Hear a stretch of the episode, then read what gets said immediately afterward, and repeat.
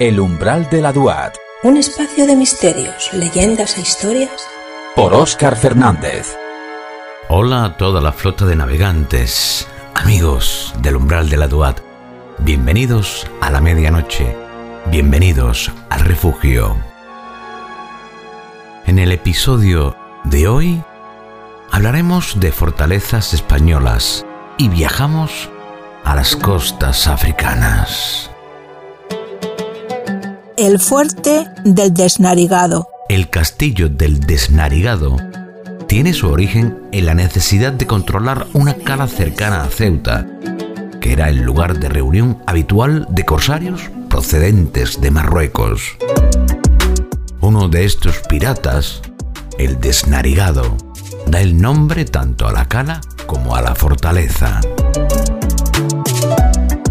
El autor Francisco José Fernández Andújar, nos situamos en el siglo XVI, en el mundo del cautiverio berberisco. Eran habituales los desnarigamientos o desorejamientos, como castigo a esclavos huidos o caídos en desgracia de sus amos. Y este es el mundo desdichado que se evoca con ese apodo. Esto hace que surja en el contexto de la ocupación portuguesa de Ceuta en 1415 y que para los historiadores es el arranque del mundo colonial europeo, al ser la primera instalación permanente de europeos fuera de Europa. Podría hacer adoptar al personaje un perfil político peculiar como resistente a una intervención extranjera en su territorio. Apenas había transcurrido dos años de la toma de Ceuta por Juan I de Portugal, se produce un hecho singular protagonizado por el pirata berberisco llamado el Desnarigado. Todo parece que era un esclavo condenado en las minas del Rif en los tiempos de la dominación musulmana. A todos los forzados que trabajaban en aquel lugar se les practicaba un profundo corte en el apéndice nasal, al objeto de ser fácilmente reconocidos en caso de evasión. A pesar de tan salvaje medida, el protagonista de esta historia consiguió huir, acompañado de un pequeño grupo de seguidores, los que después de alcanzar la costa se apoderaron de tres bajeles que le permitieron ejercer la piratería en las costas del estrecho, con base en Ceuta. El desnarigado y su nave consiguió escaparse de varias escaramuzas con naves de distintas naturalezas, pero no consiguieron hacerlo las otras dos que le acompañaban, resultando que en una de ellas se ejecutaron a todos los prisioneros cristianos y en la otra se salvaron todos. Las crónicas narran que también participó en asedios por costas malagueñas. Siglos más tarde, la conversión a una moderna fortificación comenzó con la construcción de una torre ordenada por el general Francisco Bernardo Barona y terminada en 1693. El actual castillo se reformó en el siglo XIX, todo esto proyectado por el capitán de ingenieros José de Ramón Carbonell. Este castillo es de una sola planta, compuesto de un frente y dos cuerpos laterales paralelos a la costa. Con el paso de los años, el desnarigado fue perdiendo utilidad militar ya que la consolidación del dominio español en el protectorado de Marruecos y la modernización de la artillería del hacho provocaron un progresivo desmantelamiento del fuerte. En 1936 estaba desartillado, pero las campañas africanas en la Segunda Guerra Mundial obligaron a devolver al desnarigado su utilidad militar. El perímetro de la ciudad de Ceuta y toda la línea de la costa se fortificaron con casamatas y baterías. Finalizada la guerra, el desnarigado volvió a perder su actividad militar.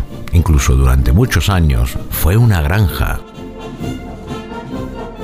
Ya terminado el protectorado de Marruecos y para favorecer la defensa de la ciudad autónoma de Ceuta, el desnarigado pasó a ser polvorín del fuerte de Monte Hacho. Esta función también decayó con el paso del tiempo. El castillo fue abandonado más tarde hasta que en 1983, por iniciativa del capitán general de Granada y del comandante general de Ceuta, se restauró y se convirtió en un museo militar. Estás escuchando Tabarnia Radio. El Desnarigado es un castillo de una sola planta compuesto de un frente noroeste, con dos torreones como baluartes y una puerta en su medio. Esos dos cuerpos laterales se prolongan en paralelo a la costa. Uno de ellos mira al mar y el otro a tierra. El perfil abalaurtado tiene su frente de fuego hacia la playa. Sus dos torreones son idénticos y redondos, uno a cada lado de la puerta. Cada uno de los torreones abre cinco cañoneras y está almenado con merlones.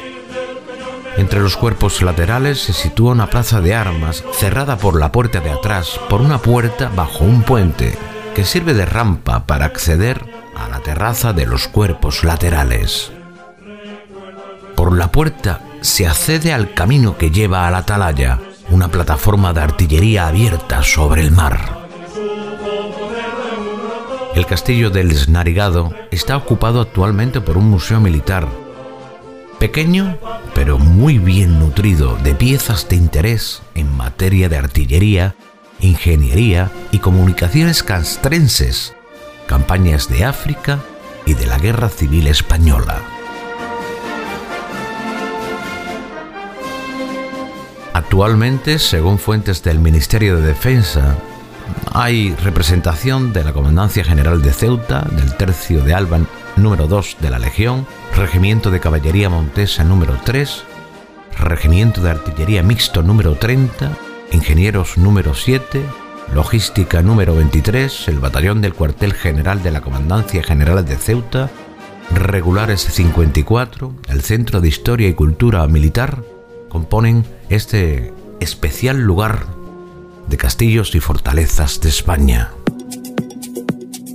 La importancia de las características de nuestras costas y fronteras españolas en el norte de África son de un alto valor para el desarrollo histórico y el carácter y naturaleza de las escaramuzas y enfrentamientos navales, el modo y las estrategias de ataque y defensa en Ceuta, la transmisión oral y su problemática en la historia y otros muchos temas de nuestro pasado que tanto nos pueden decir sobre nuestro presente y actualidad.